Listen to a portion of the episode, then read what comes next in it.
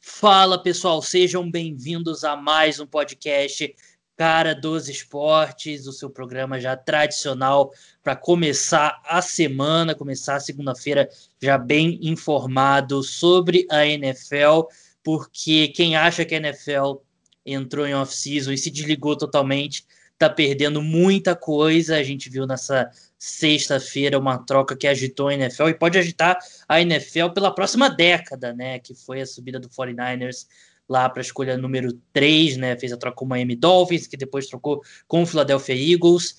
Já teve um podcast emergencial sobre o assunto na sexta-feira mesmo, quando eu e o Rodrigo a gente estava começando a gravar, surgiu a notícia da troca do Philadelphia Eagles com o Miami Dolphins e agora, dois dias depois, podendo respirar, podendo analisar mais, a gente vai voltar a esse tópico. Eu digo a gente porque eu estou aqui com o Felipe Lawrence, lá do arroba o quarterback, jornalista do Estadão. E aí, Felipe, como é que você está? E aí, Gabriel, tudo bom? Vamos conversar sobre essa troca que pegou todo mundo de surpresa, numa troca que ninguém sabia que acontecer, e aconteceu, e agora é um daqueles efeitos borboletas que pode durar uma década inteira na NFL. Não, eu adorei um tweet seu que. Várias pessoas tweetaram isso, mas o seu foi o primeiro que eu vi, da, da história da máscara de gás do Larry uhum. Tunsil, né? Sim. Porque se aquilo não acontece.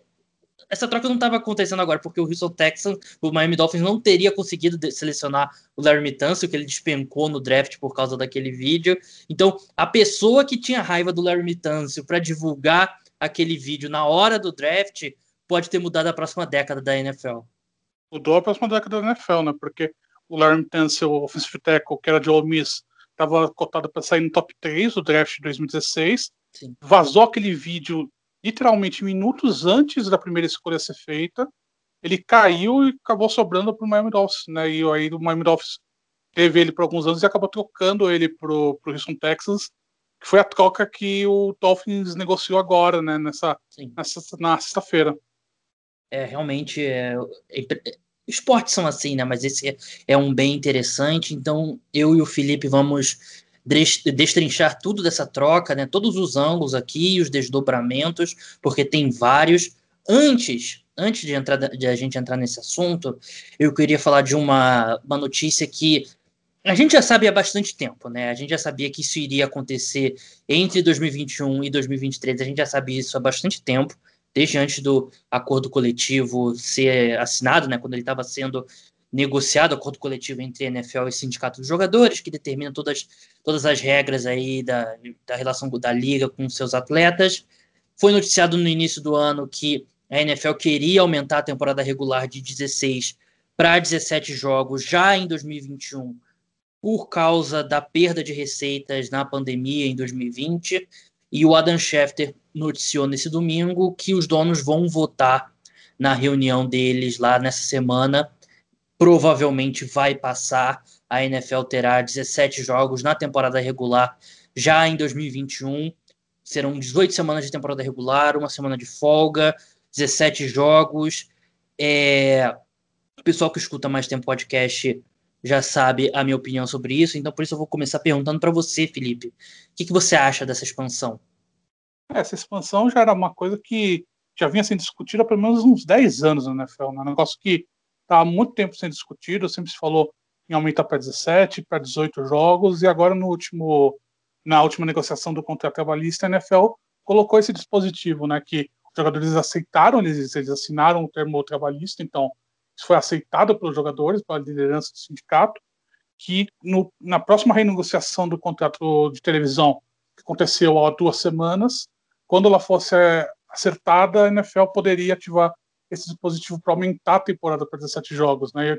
E é o que vai acontecer, é uma fonte de receita adicional para a liga, é um jogo que vai ser interessante em termos de confronto, se a fórmula que está sendo discutida na imprensa for a verdadeira. Eu sou favorável, eu acho que quanto mais futebol americano, melhor, na minha opinião, sinceramente. Acho que é um jogo interessante, não é uma.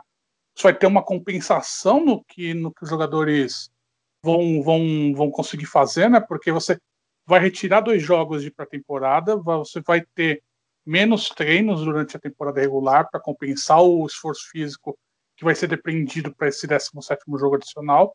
Então, acho que é um, no fim das contas, acho que impacto de, de saúde dos jogadores, impacto de salário dos jogadores, não vai ter tanto. Eu acho que para a gente vai fazer mais diferença porque vai ser um jogo a mais para a gente assistir, uma, um entretenimento, uma semana a mais para a gente ver jogos valendo a pena na NFL.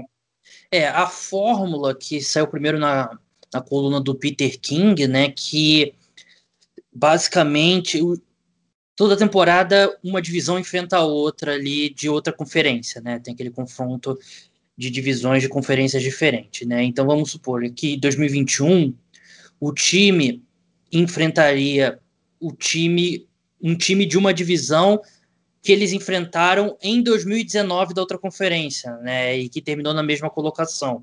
Tem aqui, né, por essas regras, seria esse, esses jogos extras seriam Green Bay Packers e Chiefs, Chicago Bears e Raiders, Vikings contra Chargers, Lions contra uh, Broncos, Seahawks e Steelers, Rams, Ravens, Cardinals, Browns, 49ers, Bengals, Saints, Titans, Buccaneers, Colts, Panthers, Texans, Falcons, Jaguars, Washington, Bills, Giants e Dolphins, Cowboys e Patriots, Eagles e Jets. Realmente são jogos bem interessantes. Você adiciona um confronto a mais aí de é, de times que se enfrentam com menos frequência, né? Porque se enfrentam uma vez. Ah, é...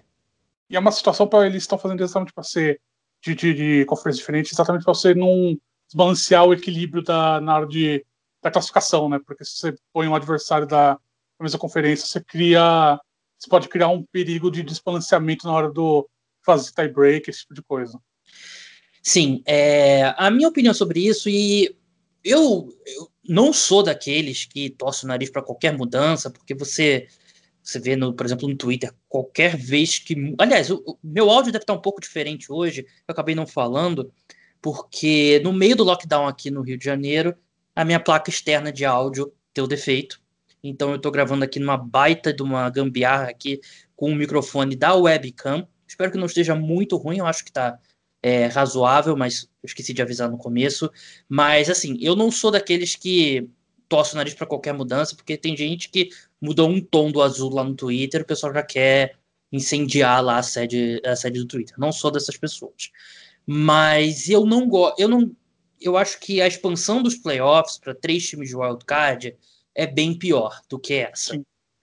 E o que eu não gosto é porque é mais um passo para diluir um pouco a NFL, porque o que eu acho que a NFL tem de vantagem, levando em consideração os esportes americanos, né? Tem de vantagem a NBA e ao beisebol e enfim, é que cada jogo vale muito, vale muito, né? Você tem 16 jogos, vale muita coisa uma partida de NFL e tudo bem, um jogo a mais não vai mudar isso, mas agora você tem um jogo a mais e você tem um time a mais de playoff. Então você dá uma, dá uma diluída nos playoffs.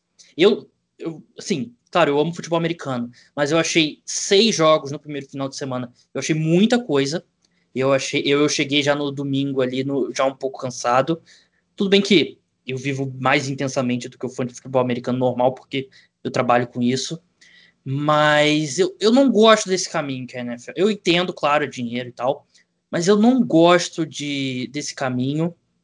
Eu não gosto do fato de que daqui em diante, pelo menos os próximos, próximos acho que os próximos dois anos com certeza será dessa forma. É, você vai ter metade da NFL com um jogo com um mando de campo a mais do que a outra metade, porque não sei se você chegou a ler isso na época, Felipe, ou eu posso estar ficando maluco aqui, mas eu lembro que é a primeira vez que isso foi levantado foi antes da pandemia e o objetivo era ter mais jogos para botar em campo neutro, né? Fora dos, não necessariamente fora dos Estados Unidos, mas em lugares que não recebem jogos normalmente e fora dos Estados Unidos também. E com a pandemia esse plano não, não adianta muito. É, eu acho que no fim das contas, acho que o plano final da NFL é colocar esse jogo adicional fora da, dos Estados Sim. Unidos. Imagino que o endgame né, do, da NFL para aumentar a temporada deve ser, deve ser isso: você expandir o produto para fora dos Estados Unidos, levar o jogo para Inglaterra, levar. Eles querem fazer uma agenda completa de 16 jogos na Inglaterra, né? uma, uhum. uma temporada completa para ver como que é a aceitação, porque um dos planos que está no, tá no fundo da gaveta da NFL é colocar uma franquia lá. Então eles querem ver como que seria o, a aceitação do público inglês para 16 jogos, né? Toda semana você ter jogo, no caso 17 agora, né? Mas enfim. É, então acho que no fim das contas vai ter esse plano de, de levar para o exterior, aí você pode expandir para fora do, da Inglaterra, imagino que vai, expandir para a Alemanha, China, talvez aqui para o Brasil, você vai ter essa expansão de, de jogos internacionais, né? E acho que no fim das contas, nesses primeiros dois anos vai ser meio complicado exatamente pelo que você disse, que você vai ter um time com um ano de campo adicional, né, nessa temporada, então, obviamente, se na próxima temporada você tem que fazer essa compensação, você não pode deixar metade só com essa vantagem, entre aspas, né, então, nos próximos dois anos você vai ter essa vai ter esse desnivelamento para você tentar ver o que, vai acontecer, mas eu imagino que isso daqui é um caminho sem volta, imagino também que a NFL já expandiu os playoffs, agora está expandindo a temporada regular. Imagino que agora a próxima conversa vai ser expansão de time também. Não sei. Acho que é a, é a conclusão lógica que eu, que eu chego, porque você tem está expandindo, está expandindo de pouquinho em pouquinho, então você vai começar a ver a expansão de time, até porque na NFL você é a liga que está mais tempo sem expandir time. Né? O último, último time de expansão foi o Houston Texans em 2002. Desde lá você não teve mais inserção de nenhum time. Você teve time mudando de cidade e tudo mais, mas não teve inserção de franquias novas. Então acho que agora a NFL vai começar a olhar com mais carinho isso nessa década. Acho que esse é o caminho natural da coisa, até para você ter uma, um nivelamento do, do. Porque acho que se você tem essa situação de, de seis jogos de wildcard, você tem essa situação de 17 jogos, a situação ideal é você equalizar para o número par, né? Então acho que Sim. você tem que acho que a expansão de times fica natural essa conversa para você criar esse nivelamento. É, a gente está no meio do caminho aqui, né? A, gente, é, a expansão não acabou por aqui, né? A NFL não vai demorar muito para chegar a 18 jogos e é, é, bem mais difícil você mudar 16 para 18 de uma vez. E a gente está na metade do caminho. Eu acho também que a gente vai ter em breve, talvez não tão próximo, né? Mas a gente vai chegar a quatro times aí de, de wildcard em cada divisão também, né? Porque esses jogos dão muito dinheiro, né? A gente está vendo, por exemplo, discussão de ter é, jogo de wildcard no Monday Night Football, né? Na segunda-feira à noite. Então, é, assim, a NFL é muito maior do que as outras ligas nos Estados Unidos, né? A NFL imprime dinheiro, né? E você ter uma franquia de expansão, como você falou, Felipe, seriam múltiplos bilhões, né? Seria coisa ali de muito dinheiro que entraria, né? E a gente sabe que esses donos eles estão olhando para o dinheiro que eles deixaram de faturar em 2020 e eles vão querer recuperar, e vão querer recuperar rápido, né? E assim, a, a, era uma liga totalmente simétrica, né? 16 jogos, seis times em cada conferência indo para os playoffs, dois times no topo lá de cada conferência com folga e tal, 16 jogos, 32 times, e agora que você tem sete times de playoff em cada conferência, 17 jogos, então eu, aí eu, já. A minha tendência é concordar com você que a gente em breve verá uma, uma expansão de franquias aí. E demanda tem, né?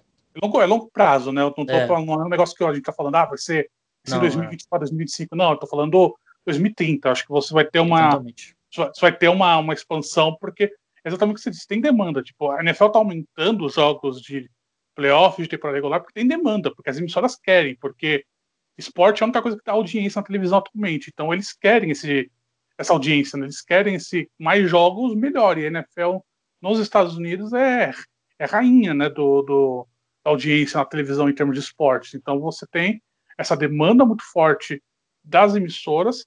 Os donos, obviamente, não são bobos, né? eles querem também uma fatia desse bolo, né? Então eles é só ver que agora eles dobraram basicamente os contratos televisivos nessa nessa renegociação. Então você tem essa tem essa demanda e tem esse ímpeto para você aumentar jogos, aumentar times. Então acho que acho que não vai demorar, a gente vai começar a ver esse as conversinhas preliminares de ah, time de expansão, não sei o que. Acho que é o caminho é o caminho natural dessa desse movimento que a NFL está fazendo há alguns anos já. É, porque se você olhar nos últimos, sei lá, sete anos, oito anos, a gente teve duas franquias vendidas da NFL, né? A do Panthers e a dos Bills, né? E tem uma. Esqueci de alguma, é isso, né? Acho que são essas duas, sim. É. E você olha na, na NBA, por exemplo, até na Major League Baseball, tem muito mais venda de, de franquia, né? Muda mais de mão, né? Porque elas são muito valiosas. as franquias da NFL, né? E por isso que eu, eu sempre achei idiota essa, essa discussão de ah, a audiência da NFL caiu, sei lá, 5%, caiu 6% aqui e tal, caiu não sei quantos por cento ali. Isso, essa, esse pessoal que, é, principalmente na discussão lá contra os protestos e tal, mas é, ignorava todo o contexto que quase as pessoas estão assistindo muito menos televisão, né? E, é, é justamente o que o Felipe falou, NFL é o que dá. Evento esportivo ao vivo é o que dá audiência na TV ainda, né? Você olha ali as 20 maiores audiências da TV dos Estados Unidos na, no ano, são 19 jogos da NFL, é um negócio Sim. maluco. E é o tal do negócio, você não tem como, você não tem como competir, você não tem como tirar os, o evento esportivo da televisão, você não tem como fazer ele ser on demand como você faz com série. É, é impossível, você não, não é. tem como fazer isso. É tanto que a NFL não está avançando tanto na distribuição digital dos seus jogos, porque eles sabem que se você tirar a TV, você perde uma fonte de receita muito enorme. Não é, não é uma série de TV, isso daqui não é, não é como você está vendo várias emissoras, várias redes fazendo serviço de streaming para suas séries, você não tem como fazer isso para esporte ainda, porque você ainda quer ver ao vivo, você ainda quer ver na TV. Uma mudança de cultura que nos esportes ainda vai demorar muito para acontecer. Então, isso favorece esse movimento de expansão de jogos, expansão de times que que a NFL está planejando agora. É, e a legalização do, das apostas também em muitos estados uhum. dos Estados Unidos, né? Você ganha aqui 16 jogos a mais para apostar, né? E a NFL vai querer uma. Ela vai receber a sua a fatia do bolo aí dessa, desse boom das apostas esportivas, né? Então é muito dinheiro envolvido e assim, esportivamente eu preferia do jeito que estava. Esportivamente eu preferia 16 jogos, seis times de playoff cada conferência e tal. Mas eu entendo e também não é uma mudança assim tão drástica assim. Mas vamos passar agora, voltar para sexta-feira da troca que agitou a NFL e pode agitar a NFL pela próxima década. O San Francisco 49ers é, acertou uma troca com o Miami Dolphins. Eles subiram para a terceira escolha geral do draft. Os Dolphins receberam de volta a 12 escolha geral, que era do 49ers as escolhas de primeira rodada do 49ers em 2022 e 2023 e uma terceira rodada em 2022. O que saiu na imprensa americana é que o 49ers ofereceu esse mesmo pacote aí para algum, não esse mesmo pacote especificamente, né, mas tentou trocar com o Atlanta Falcons, tentou trocar com o Detroit Lions, tentou trocar com o New York Jets, mas acabou fechando ali com o Miami Dolphins, escolha que era do Houston Texans e subiram no draft. Na mesma mão, o Miami Dolphins enviou uma das escolhas de primeira rodada. Acho que é, é a escolha de primeira rodada da equipe, se eu não me engano, não é a do. É, é, a do é próprio Miami Dolphins. É do próprio Miami Dolphins, né? Enviou para o Philadelphia Eagles a de 2022 e subiu da 12 escolha para a sexta escolha, que era do Philadelphia Eagles. Os Eagles recebem a 12 escolha, que era do 49ers, uma quarta rodada de 2021 e uma primeira rodada em 2022 do Miami Dolphins. Os Dolphins receberam também uma escolha de quinta rodada em 2021. Mas vamos começar pelo lado do 49ers da troca, Felipe. É... Foi um preço caro. O time pagou duas escolhas de primeira rodada e uma de terceira para subir da 12 para 3. E eu vi algumas pessoas falando que pagaram demais e tal, sempre aquilo que acontece quando tem uma troca desse tamanho. Mas o que, que você achou dessa troca? Você achou que eles pagaram mais do que deveriam? Você acha que vale a pena? Qual a sua visão? É uma, é uma troca cara, né? Se você olhar secamente, assim, sem, sem fazer análise nenhuma, olhando só os termos da troca, é uma troca cara, né?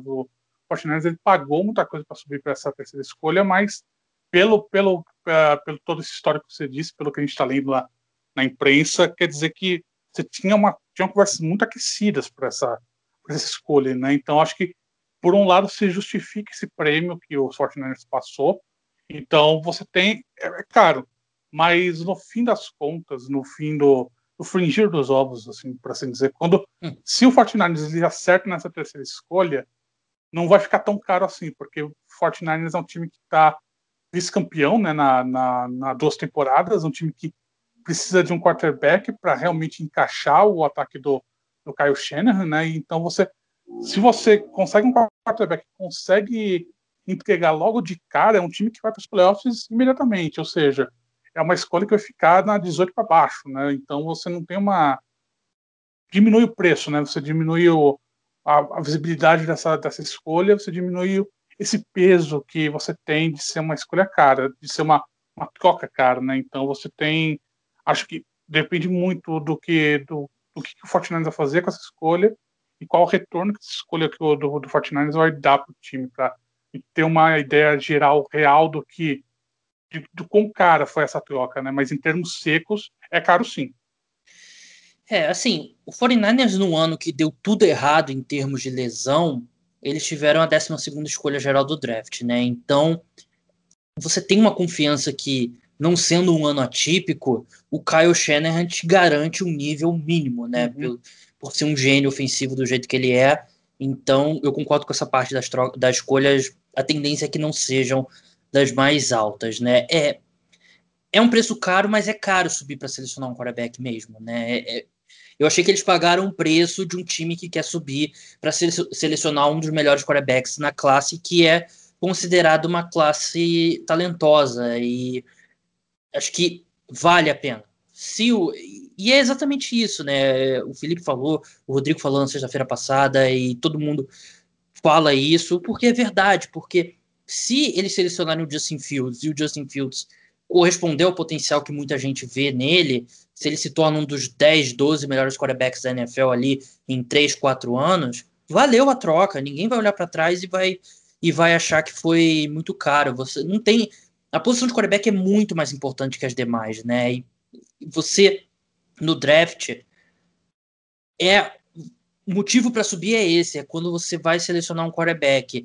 E você olha para o time do 49ers, eles com o Jimmy Garoppolo, eles conseguem chegar no Super Bowl quando tá tudo perfeito ao redor dele, né? Como eles conseguiram no Super Bowl retrasado, né? Mas é muito difícil você contar que vai estar tá tudo perfeito para uma temporada, né? Você o,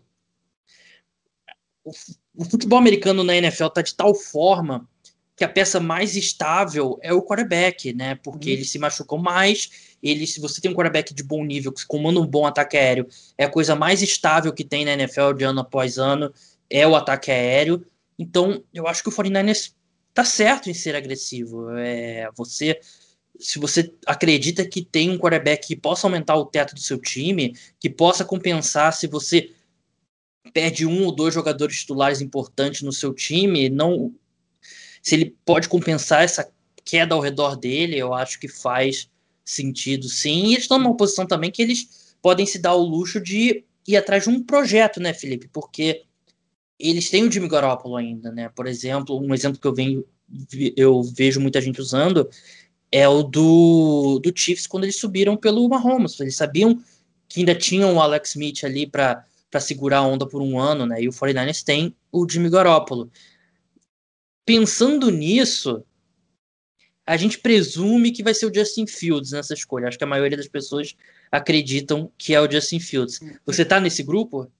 Eu tô nesse grupo, acho que vai ser o Justin Fields sim, porque em termos do que o Fortnite pensa como ataque, é o cara que acho que mais se encaixa no time é o Justin Fields. Não tem essas conversas do Trey Lance, né, que as pessoas estão gostando mais do Trey Lance, do Mac Jones também, né, mas acho que é tudo tudo conversa de pré-draft. Acho que acho que você vai chegar lá na hora, você vai escolher o Justin Fields, que para mim é o segundo melhor quarterback desse draft. Acho que você não tem como tem como deixar ele, ele passar, porque é um é um jogador que tem muito completo, né? A gente está fazendo análise de jogador aqui nesse podcast, mas é um jogador muito completo e que se encaixa muito bem no que, no que o Fortnite entende por ataque. Então acho que deve ser essa escolha mesmo. É o que você disse.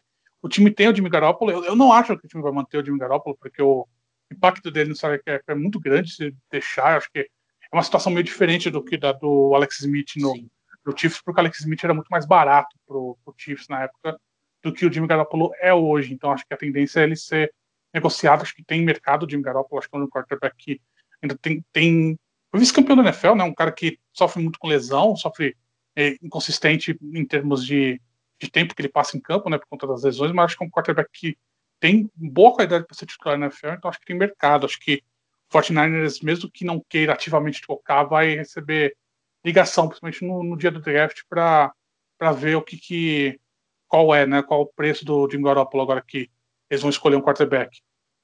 É, por partes, a, a, questão, essa diferença que você realmente apontou sobre o, sobre o caso dos Chiefs em 2017, os Chiefs não trocaram para subir no draft um mês antes do draft, né? uhum. né? E mostra ali um 49ers um pouco mais decidido que os Chiefs, que, ao que tudo indica, viram uma Holmes caindo e decidiram, acho que está no nosso alcance, vamos subir, né? O 49ers foi mais proativo nesse ponto.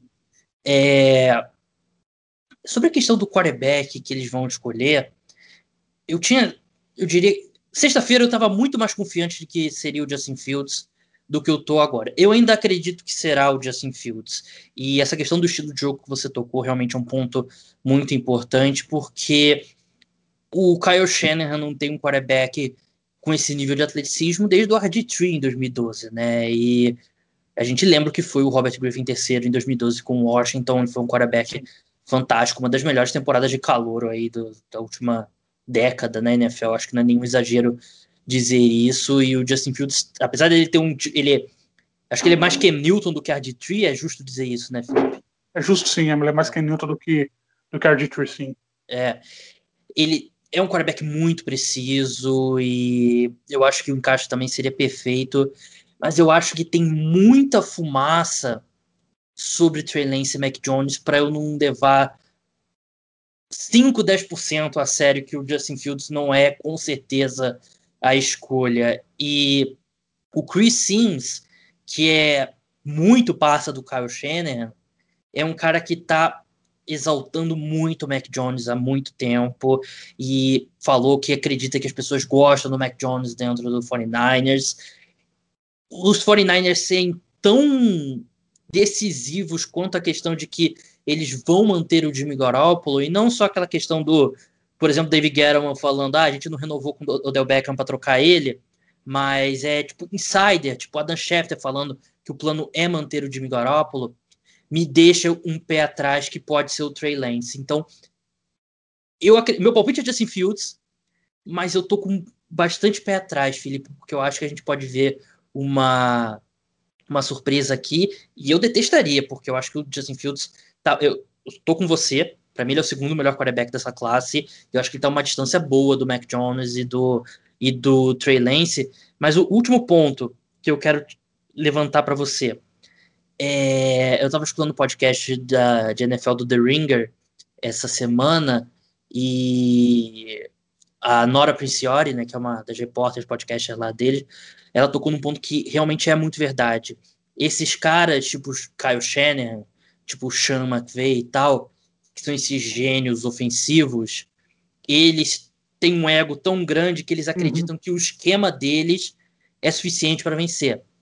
E eles, eles querem um quarterback que execute esse esquema. Que Sim. seja aquela coisa que o, o Kyle Shannon, por exemplo, possa moldar esse cara.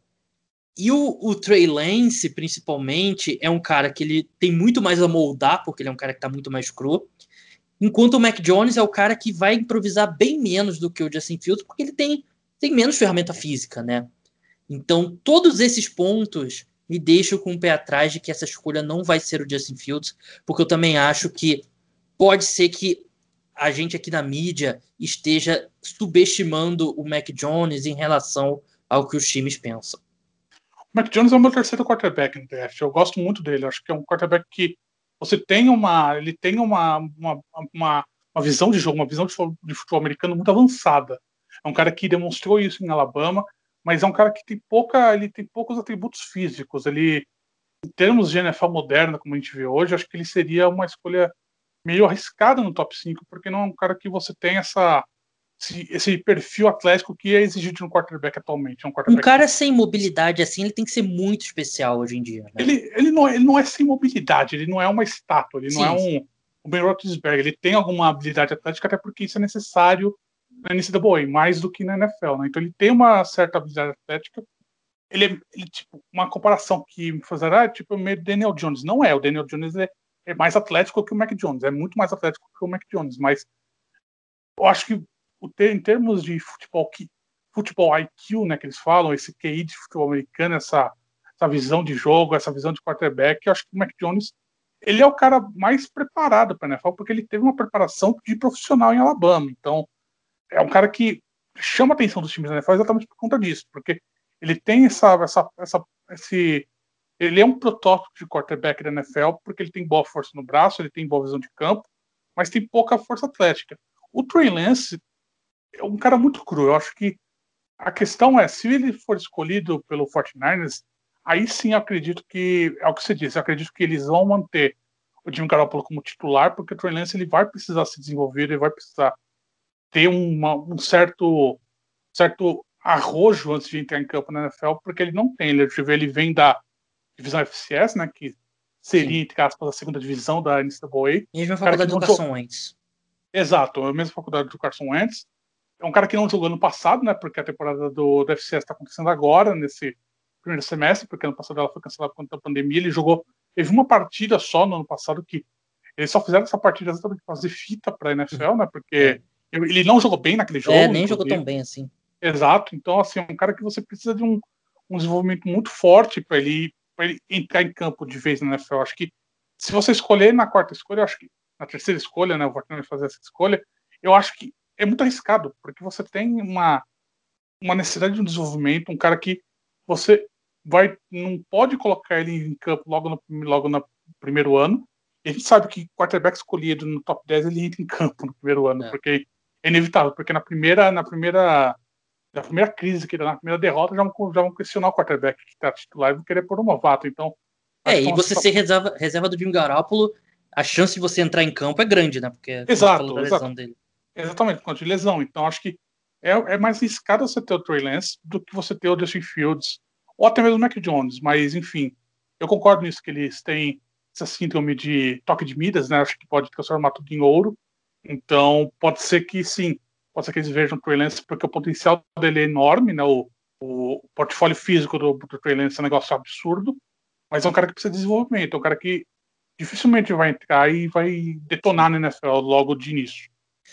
Concordo, né? Mas eu, eu tô com o pé atrás, eu sinceramente, eu, eu gostaria que fosse Justin Fields, eu acho que seria bem legal para a NFL o Justin Fields no esquema do Kyle Shanahan, mas eu tô com, tô com o pé atrás sim sobre sobre essa escolha, até porque, por exemplo, o Adam Schefter noticiou que ele, eles estariam confortáveis com quem sobrar, né? Porque, vamos ser bem sinceros, né, é. né, Felipe? O draft começa na escolha 3, porque a gente já tem as duas primeiras escolhas definidas. Exato, você vai ter o Trevor Lawrence, vai ter o Zach Wilson, né, que na, nas duas primeiras escolhas, então você tem essa, já está definido, isso já está definido, então a gente tem que ver o que, que o que o Fortnite vai fazer nessa terceira escolha. E a questão que você disse, uma, só vou recuperar uma coisa, porque você disse que quando o, quarter, quando o time sobe pode ficar mais barato, né, por conta do que, do que o quarterback tem. A gente tem o exemplo contrário, que é o Bear subindo para pegar o Mitch Trubisky, né, então que você tem um exemplo totalmente contrário do que, do que pode dar errado. Então, é o tal negócio, o draft tipo, é uma coisa, a gente está analisando o potencial do jogador, mas a gente não sabe como que vai ser o, o desenvolvimento dele na NFL, né, como que ele vai se comportar na NFL. Então, a toda essa questão. Então, o que a gente está falando aqui é de potencial, a gente está analisando potencial, os times eles fazem as trocas baseadas nesse potencial, mas para o jogador alcançar esse nível que os times acham que ele pode, pode chegar, tem caminho aí, né? Então é um negócio que tem que ver o que vai acontecer para saber como que vai ser o retorno dessa troca de verdade. É, o, Bears estava numa posição que eles estavam basicamente é, competindo com ninguém pela escolha do 49ers e eles escolheram um quarterback tendo o Deshaun Watson e o Patrick Mahomes no, disponíveis, né? Também acho que foi o pior cenário possível e imaginável pro, pro Chicago Bears. Mas agora falando do lado falando do Miami Dolphins, do lado do Miami Dolphins da troca, que eu acho que não dá para falar de um sem falar do outro. Primeiro, eu achei excelente essa troca para o Miami Dolphins. Excelente, é um time que é, só tá tirando 10 nessa reconstrução, desde o tanking em 2019. Porra, acertaram da melhor forma possível com o head coach, com o Brian Flores, e eles vêm maximizando, transformaram o Larry Tunsil em quatro escolhas de primeira rodada, que é um negócio de, de maluco. Eu achei que essa primeira parte da troca foi muito boa, mas eu não gostei da segunda parte da troca. Eu, eu não acho. Eu, eu, o pessoal vai me pode me acusar um pouco de ser dogmático e de ser restrito, mas eu não acho que nenhum, nenhum não quarterback vale múltiplas escolhas de primeira rodada. E o Miami Dolphins pagou uma escolha extra para subir para a sexta escolha. E o histórico dos times subindo para selecionar jogador não é bom. E você. a coisa mais que mais prevê sucesso em draft é o número de escolhas que você tem no draft, né? Assim, não, draft não é loteria, mas tem muita coisa que os times simplesmente não conseguem avaliar. Então, você acumular escolhas e selecionar o maior número de jogadores possível é a única forma que tem uma relação com sucesso em draft, não é subir para selecionar jogador que não seja quarterback e tal. Então, eu não gostei dessa parte da troca do Miami Dolphins. O raciocínio aqui parece pegar parece ser pegar alguém entre Sewell, Chase e Pitts, mas eu eu, eu simplesmente não acho que vale a pena você subir no draft, na primeira rodada do draft, por um não quarterback. Ah, acho que no fim das contas, o, o que o Miami fez, ele foi descer três escolhas, né? Descer três uhum. escolhas e ganhou uma, uma escolha de primeiro round e uma de terceiro. Então, acho que ele terminou no, terminou no superavitário, no fim das contas. Né? Ele é um time que conseguiu fazer saldo dessa troca toda. E acho que naquela posição que eles, se tivessem ficar na posição que eles só na posição original deles, né? Acho que você não, não teria como é, não teria como você ter uma ter a certeza que o jogador que eles queriam de recebedor e é um recebedor que eles vão escolher, não, não, não há dúvida disso, estaria lá disponível. Então acho que na, nessa questão eu acho que não vejo nem como eles subindo de novo para essa escolha, eu vejo eles como eles descendo da terceira para sexta. Eu acho que é uma é uma é um, eles já foram já foram de caso pensado, acho que fizeram essa primeira troca com, com o Fortnite e depois com o Eagles, já pensando que, o, que, no que eles iam fazer, já pensando no, no resultado final do que ia acontecer. Acho que você não teve. Não foi uma questão, ah, fazemos outra, opa, vamos fazer outra agora. Foi de caso pensado, é porque uma troca. Foi uma, foi, saiu uma, 20 minutos depois saiu a outra. Ou seja, foi de caso pensado. Você não estava. Não foi, não foi mero acaso. Então acho que você estava pensando, acho que o Dolphins ele fez essa troca já pensando no jogador que ele quer. Tem certeza que ele estará disponível na sexta escolha. Ele acho que eles teriam menos, teriam mais dúvidas se, se, estaria disponível lá embaixo, né? Então acho que faz sentido, faz sentido para o Dolphins. Acho que não, não, não achei ruim. Acho que eles saíram com saldo positivo, saíram com essas primeiras escolhas de primeiro round, uma escolha de terceiro, e vão sair com o melhor recebedor do draft. Então acho que você não tem como você não acho que não tem como você falar mal assim da, da troca que aconteceu. Acho que foi um movimento muito perfeito do Chris Greer, o general manager do Dolphins. Não, no geral, no geral é muito positivo mesmo. No geral, não, não tem dúvida quanto. É, no geral, eles saem com um saldo bem positivo, mas a, é, eu gostaria muito mais se eles não tivessem feito a segunda troca, porque eu prefiro ter a décima segunda e essa escolha de primeira rodada extra do que consolidar duas escolhas de primeira rodada numa sexta, porque a diferença de acerto não é tão grande assim da sexta para a décima segunda. E, e vamos ser bem sinceros, os times não têm um histórico muito positivo selecionando wide receiver no topo do draft. Eh, foi uma coisa que o Ben Baldwin, que escreve para o The Athletic, e é um cara bem importante na, na área das analytics no Twitter, é, os times não avaliam tão bem o wide receiver, né? E você olha o, o histórico recente, eu fiz esse levantamento nos últimos 10 anos, o melhor wide receiver da classe quase nunca é o primeiro wide receiver draftado, né? E a gente viu no ano passado o Justin Jefferson foi disparado o melhor wide receiver da classe de, de 2020 e ele foi o, se eu não me engano, o quinto wide receiver, né? Ele foi atrás do ele foi antes ou depois do Ayuk? Agora eu tô em dúvida. Acho que foi antes. Foi quarto não, ou quinto, né? Mas não tenho certeza, não tenho é. certeza. Então, eu eu prefiro ter essa escolha extra do que subir. E por mais que eu acho o Jamar Chase um baita prospecto, eu acho que é um risco muito grande. Eu prefiro ter as, escolhas, as duas escolhas, porque 2014 era tão diferente assim. O, o, o Jamar Chase hoje era tão diferente assim do Sammy Watkins como prospecto em 2014. Não, exatamente isso. Eu acho que você tem essa situação, mas eu, eu uso sempre o exemplo do Calvin Johnson, que foi a segunda escolha do draft em 2007. Isso. Ele é o cara que você tem, assim, você tem, você tem a chance de você ter um Calvin Johnson, mas acho que a questão é, o wide receiver, a posição do wide receiver, por você ter tantos jogadores escolhidos no draft de wide receiver da posição, você meio que dilui um pouco essa, essa questão do quanto, quanto jogador é escolhido, quanto melhor ele vai ser, porque você depende de muitas situações que não envolve o jogador em si, envolve esquema ofensivo, envolve como o jogador está encaixado naquele esquema, como o jogador ali se utiliza, né? Então, por isso você tem essa diferença, se cria uma diferença muito maior no desempenho do wide receiver quando ele é, ele é escolhido, você não tem tipo essa correlação, primeiro o primeiro receiver escolhido é o não é ou é o, o melhor wide receiver daquela classe naquele, naquela temporada, né? É, mas tem casos também como em 2013 que o primeiro wide receiver escolhido foi o Tavon Austin, né? Então Exato, é, você, é. Tem, você tem uma, toda, toda uma questão de assim, a gente, não, a gente tá falando que teve um Austin, pelo amor de Deus, não é Jamar é. Chase, né? Não é, pelo amor de Deus, não, não, é, não, é, não é a mesma situação Sim. aqui. Não é a mesma situação aqui. Mas acho que você tem. Acho que a situação é. O Dolphins ele deve enxergar o Jamar Chase ou o Kyle Pitts muito melhores do que, em termos de produção, do que, que eles podem entregar na primeira, na primeira temporada deles. Eu iria de Kyle Pitts. Eu também iria de Kyle Pitts. Acho que para mim ele é o melhor, o melhor recebedor puro da, do draft. Eu acho que é o Kyle Pitts. Num, depois de dar uma olhada agora nesses últimos, nessas semanas, nos últimos meses, jogadores, acho que para mim ele é o melhor recebedor puro. Ele é Tyrant, é, mas acho que em termos de recebedor puro, ele é o melhor do draft. melhor do que o Jamar Chase, melhor do que o Devonta Smith. Acho que você tem uma situação que o Kyle Pitts realmente é um jogador muito excepcional. Então, a avaliação do Dolphins acho que é essa. Você tem, eles devem avaliar esses jogadores que devem entregar logo de cara, né? E vale a aposta. Acho que você é, é aquela questão. Você pode ter o novo Calvin Johnson. Então acho que não, não tem como não tem como você desperdiçar essa chance. Então, por isso que eu não vejo essa, essa avaliação de eles subiram de novo. Acho que eles desceram três escolhas. E aí, e aí vamos ver o que, o que, o que eles vão fazer disso, né? Talvez pode até trocar de novo, dependendo do que acontecer, vai acontecer uma maluquice, né? Então, Sim. não sei, vamos ver o que, o, o que, que vai acontecer nessa, nessa,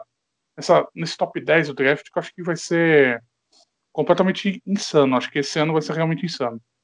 Sim, ano passado, ano passado prometia, né? E foi um dos drafts mais chatos aí do, dos últimos anos, né? E seguindo aqui, a gente falou sobre o draft começar na, na escolha número 3, mas o, o, grande X da questão hoje é a escolha número 4 uhum. do, do Atlanta Falcons, né? Porque ela pode ter um impacto muito grande no resto do draft, né? Porque acho que o Cincinnati Bengals fica numa boa posição ali, né? Que eles é, eles têm uma chance razoável do Sewell é, cair ali para eles, mesmo que o Falcons decida, decida fazer essa escolha. Mas a, o que o Falcons farão aqui, acho que vai ditar o resto do, desse topo da primeira rodada, porque eu acho que não é. Eu, eu sei que a questão salarial do, do Matt Ryan é, prejudica o time seguir em frente. Ele tem é impossível sair dele esse ano e ano que vem é, seria um dead cap de 30 e poucos milhões de dólares, poupariam 8 milhões de dólares se desfazendo do, do Matt Ryan. Mas eu, eu acho que eles estão numa posição que eles podem conseguir esse cara que vai ser a ponte, né, para era pós Matt Ryan. O, o Trey Lance, como a gente falou aqui, que é o cara que tem que é um projeto, né, um cara que precisa de tempo para desenvolver.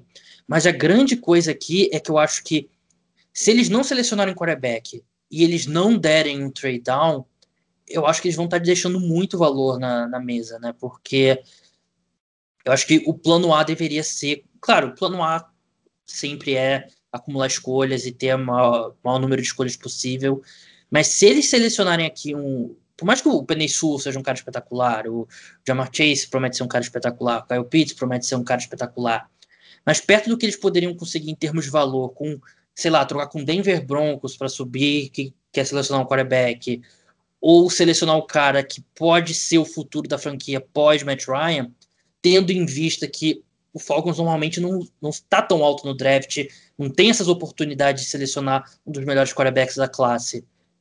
Eu ficaria bem decepcionado se o Falcons usasse essa escolha num não quarterback e não descesse acho que é muito indicativo que a gente não tem nenhuma conversa do que, que o Falcons vai fazer nessa escolha. A gente não tem nenhum rumor, não tem nada. Acho que, para mim, é um indicativo muito grande que eles querem negociar essa escolha. Acho que eles não vão escolher um quarterback. Acho que não faz sentido pro, pro Falcons escolher um quarterback agora, nesse momento, até por conta de toda a questão salarial do, do Matt Ryan, que praticamente obriga o Falcons a ficar com ele pelos próximos dois anos. Né? Então, acho que você não tem essa. O time não tem essa, essa facilidade, você não vai deixar um quarterback novato no banco por dois anos na situação da atual, que são os contratos né, da, da NFL. Isso, é, isso é impossível de acontecer. Então acho que você não tem, não tem uma situação em que você vai escolher um quarterback. Acho que você, se você pensar bem, você em termos de valor de escolha, como você bem disse, acho que não tem nenhum jogador que vale aquela quarta escolha, né? De, de fato, acho que o Península é um jogador muito bom, mas acho que não vale, não vale a quarta escolha. Acho que não, no valor, em termos de valor daquela escolha do, do Falcons, é um negócio que para mim seria meio maluco. E você e a grande, a grande questão é, será que o Falcons vai pegar um jogador ofensivo na quarta escolha direto? Assim, eu, não tem valor nenhum para mim. Isso não tem valor absolutamente nenhum você pegar um, um, defensor, porque não é um draft tão forte assim de defensores. Você não tem nenhum defensor que abre os olhos assim, que você fala, putz, esse cara é top 10 no draft. Isso não tem. Qualquer um seria Rich aqui. Hum?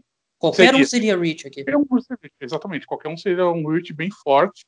Então acho que essa falta de conversa, essa falta de rumor sobre o que, que o Falcons vai fazer, significa que, para mim, significa que eles vão querem, que eles querem negociar essa escolha, porque se eles tivessem algum interesse real na quarta escolha, já teria algum nessa nessa altura do campeonato, já teria ouvido alguma coisa, já teria ouvido algum rumorzinho, alguma conversa, algum jogador que eles gostam de verdade, e não tem, tem zero conversa disso, né? A gente não é tudo especulação de, de jornalista que acompanha o Falcons, a gente não tem nenhuma conversinha de tipo, ah, o Falcons está interessado em jogador X, jogador Y. Isso, a falta de conversa me passa a impressão que eles querem negociar essa troca ah, de qualquer forma. Acho que na, na hora que chegar lá no draft, acho que vai aumentar essa, esse valor, porque você vai ter quarterback 1, 2, 3, e aí eu acho que vai aumentar a temperatura para uma discussão real de troca. Acho que Falcons vai estar bem aberto para trocar essa quarta escolha. É, eu, eu acho que vai ser uma troca que vai acontecer no dia do draft também, né? Porque, de novo, a gente acredita que vai ser o, o Justin Fields aqui o 3, né? Mas eu, sinceramente, não acho que tá que é 100%. E aí, dependendo, dependendo de quem sobrar aqui na 4, eu acho que pode mudar o interesse de, de determinados times, né? E, de novo, para o Bengals e para o Dolphins seria ótimo algum time subir para 4 porque significaria um quarterback, significaria o Tua para o Bengals, significaria o Dolphins poder escolher entre Kyle Pitts e, e Jamar Chase, mas vamos, vamos seguir a lógica aqui, vamos presumir que é o Justin Fields aqui com a, com a terceira escolha. Se você fosse, de repente, assim, Panthers é difícil porque é time da mesma divisão, o Panthers teria que pagar um, um imposto, né, por ser da mesma é. divisão, aí fica difícil. Mas um time como o Broncos, o Lions não parece ainda no mercado para um quarterback, então não vou considerar ele. Mas de repente, sei lá, o próprio Patriots na 15, né, que é longe, mas acho que não é de outro agressivo, mundo. Assim. É um time que tá agressivo, é. né? Um time que tá agressivo. Você você subiria no draft por um cara como o Trey Lance? Ou, quer dizer, você gosta mais do Mac Jones do que eu, mas você subiria por um desses dois? É uma conversa bem difícil. Eu não sei. Eu, eu, eu realmente não sei, porque em, em termos de draft, vamos pensar assim: saiu um, dois, três dos quarterbacks. Aí, aí depois você tem esse, esse período, esse, esse, esse, esses times na sequência que não vão escolher quarterback. Né? Você tem talvez o Panthers na, na oitava escolha, se não me engano, talvez o Panthers escolha, mas a, até aí eu não sei se, se tem esse espaço né, entre na quarta, quinta, sexta, sétima escolha que você não, não vai escolher quarterbacks. Então a situação é vai, vai depender da avaliação do time se vale a pena você fazer essa troca com o Falcons, que é mais cara, que realmente é mais cara, você tentar garantir de vez, ou você tentar trocar o negócio e ver se vai sobrar para uma escolha, sei lá, fazer uma troca com, com, um time que está na sétima escolha, que é mais barato, né? Então, o assim, é o Lions, né? Você tem uma, você tem um, que é uma, uma, troca mais, bem mais barata do que fazer uma troca do que uma troca no top, no top 4. Isso sem dúvida alguma. Então acho que Vai depender muito da avaliação do time se e no dia do draft eles vão ter uma, uma visão melhor do que de como que vai ser o cenário, né? De como que vai ter essa de como que vai ser essa como os times estão pensando, o que, que os rivais estão pensando, como que cada um vai fazer. Eu acho que no fim das contas você vai ter essa troca do, do Falcons, porque é uma troca de um valor imenso. Acho que você, nessa situação em que você tem esses cinco quarterbacks e depois você tem um buraco enorme para o restante, você não tem nenhum quarterback que realmente você olhe nos rounds seguintes e fale, pô, esses quarterbacks vão, são certeza da NFL, são quarterbacks com potencial forte. Você não tem isso esse ano. São esses cinco e depois o resto. Então acho que isso por si só aumenta o valor da escolha do Falcons. Então, acho que no dia do draft a gente vai ver uma, um aquecimento muito forte do interesse. Acho que, para mim, parece meio inevitável que o Falcons vai fazer essa troca, porque para o time faz muito sentido. É um time que está com técnico novo, está com general manager novo, é um time que acho que ainda acredita que o Matt Ryan pode pegar alguma coisa agora nesse, nessa parte final da carreira dele. Então, acho que é um time que vai querer reforçar a equipe para dar essa chance do Matt Ryan chegar de novo no Super Bowl. Então, acho que faz muito sentido esse trade down pro, pro Falcons. Acho que vai acontecer no dia do draft. É, mas você, eles estão numa posição que não é das mais simples, né? Porque, como você falou, né? Você tem aqui depois deles três times que não devem selecionar quarterbacks, né? E esse valor de troca sobe quando tem um leilão, né? E se você, se o Falcons excluiu o Carolina Panthers desse leilão, você basicamente tem um Denver Broncos. Uhum. E aí, tendo só o Denver Broncos, e se eles não conseguirem engajarem os Patriots, por exemplo, aí você não consegue um pacote como, por exemplo, o Miami Dolphins conseguiu, né? Então, Sim. não é simples. Eu não descarto quarterback, sinceramente. Eu sei que não é o que vem acontecendo na NFL, né? Assim, tirando o Jordan Love, que vai para o seu segundo ano como reserva, não acontece, mas eu, eu, eu acho que tem um risco ali, tem uma chance do Falcon chegar a olhar que não tem uma proposta que eles considerem boa o suficiente, não tem um jogador que que vá mudar a defesa deles, que vai ajudar. Um jogador só não muda nenhuma defesa que não seja o Aaron Donald, né? Então não tem nenhum defensor que vale aqui. Eles têm um ataque com peças de talento eu, eu não ficaria surpreso se viesse um quarterback aqui. Eu acho que é uma possibilidade, sim. Mas realmente vai ser um, vai ser um momento bem importante do draft.